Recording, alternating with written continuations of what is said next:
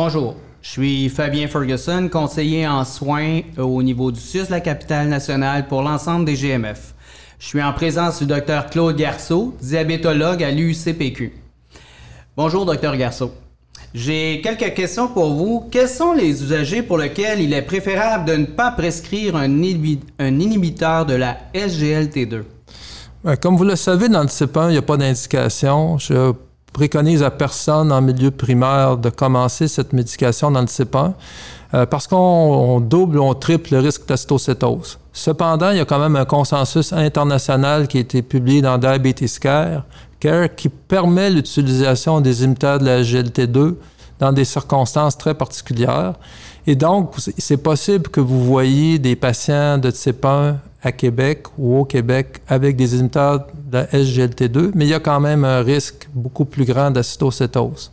Donc, cette pratique doit être réservée seulement qu'en centre spécialisé.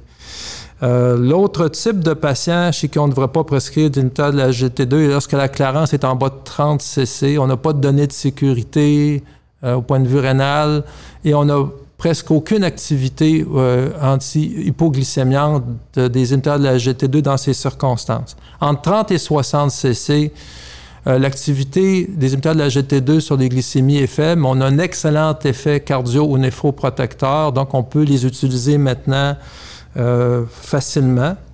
Chez les patients qui sont en décompensation métabolique, ça c'est le gars qui a des glycémies à 15-20 depuis des mois, qui a une hémoglobine glyquée à 13 De grâce, ne commencez pas par des inhibiteurs de la GT2. La médication va être très puissante pour faire euh, uriner du sucre. Le patient va voir ses glycémies baisser, mais vous risquez, dans les premières semaines de traitement, de provoquer de la cytocétose.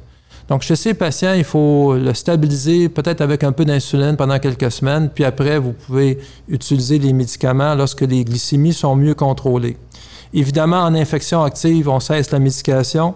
Avant l'entrée à l'hôpital pour une chirurgie majeure, et cela trois jours avant l'entrée de l'hôpital, on cesse la médication. Les imitateurs de la GT2, généralement, sont cessés dans tous les hôpitaux à Québec euh, durant le temps de l'hospitalisation parce qu'on est en période de jeûne en période de jeûne, on est à risque de, de cytocétose.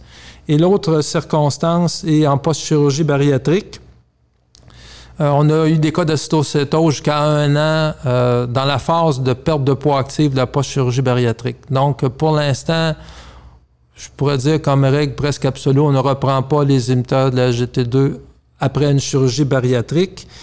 Et dans les types 1 ou 2, les patients chez qui on ne sait pas si c'est un type 1 ou un type 2, euh, il faut faire attention. Alors, c'est qui ce patient-là exactement? C'est le patient qui est maigre, qui n'a pas de raison d'être diabétique, qui a des glycémies élevées, il répond surtout au sulfo. On peut identifier ce qu'on appelle le LADA, euh, le patient qui, a, qui se comporte un peu comme un type 1 en mesurant les antigades et le C-peptide. Si le C-peptide est bas ou les anticorps qu'on appelle les antigades sont positifs, c'est possiblement un patient à risque pour la cytocétose. On ne devrait pas prescrire d'inhibiteur de la GT2 dans ces circonstances. Mais en pratique générale, vous verrez rarement euh, la cytocétose euh, se développer. Comme vous savez, euh, certains médicaments antidiabétiques peuvent induire une acidocétose, provoquant euh, des symptômes tels que euh, respiration profonde et rapide, on dit souvent aussi haleine fruitée, odeur cétonique, nausées, vomissements. et cela peut également se produire avec un inhibiteur de la SGLT2.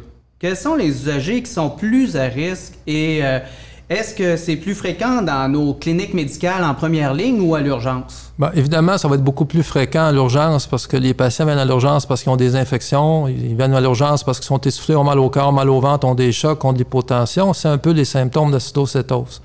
Mais dans la pratique courante, c'est rare. On pense à peu près 0,5% des patients dans une année peuvent faire une cytocétose, qui est quand même très rare dans la pratique courante. Il y a des certaines circonstances où on les a mentionnées tout à l'heure où les gens sont plus à risque en période de jeûne, en post-chirurgie, en post-chirurgie bariatrique, euh, dans le CP1, euh, lors d'infections, lors de chirurgie de stress ou d'exercices très intenses. Dans ces circonstances-là qu'on on a plus de risque d'avoir de la cytocétose, et dans le type 1, évidemment. Donc, euh, comment on dépiste la cytocétose? Bien, avant ça, on préconisait de mesurer euh, les corps cétoniques dans l'urine. C'est un mauvais moyen parce que certains patients n'ont pas de corps cétonique et on, va la dans l'urine, on va le retrouver dans le sang. Et il y a un retard. Certains patients ont des corps cétoniques dans l'urine, n'en ont plus dans le sang. Donc, la façon moderne, c'est de le mesurer par des bandelettes. On mesure les bêta-hydroxybutyrate ou les corps cétoniques par des bandelettes. Il y a deux réflectomètres actuellement qui le font, dont le Libré. Euh, et à l'hôpital, ben, on mesure directement les bêta-hydroxybutyrate dans le sang lorsque le patient entre à l'hôpital et on a un soupçon. Vous allez remarquer à l'usage que lorsqu'on prend une taille de la GLT2, le foie produit un peu plus de corps cétonique. Donc, on peut retrouver de légères mesures positives de bêta-hydroxybutyrate dans la vie normale, 0.3, 0.6. Il n'y a pas nécessairement mesure à s'inquiéter. Mais si le patient est malade et que vous retrouvez des corps, il est à jeun, et vous retrouvez des corps cétoniques ou des bêta-hydroxybutyrate entre 1.2 et 1.8, danger au-dessus d'un point 8, il faut vraiment agir immédiatement et le plus souvent diriger le patient à l'hôpital, cesser l'imiteur de la GT2 et à l'hôpital, s'il y a de l'acidose, on va le traiter avec l'insuline et du soutien. Euh, ça peut être très dangereux de retarder un traitement chez ces patients. Merci, euh, Dr Garceau, pour toutes ces informations. On vous reviendra bientôt avec une autre euh, balado-diffusion.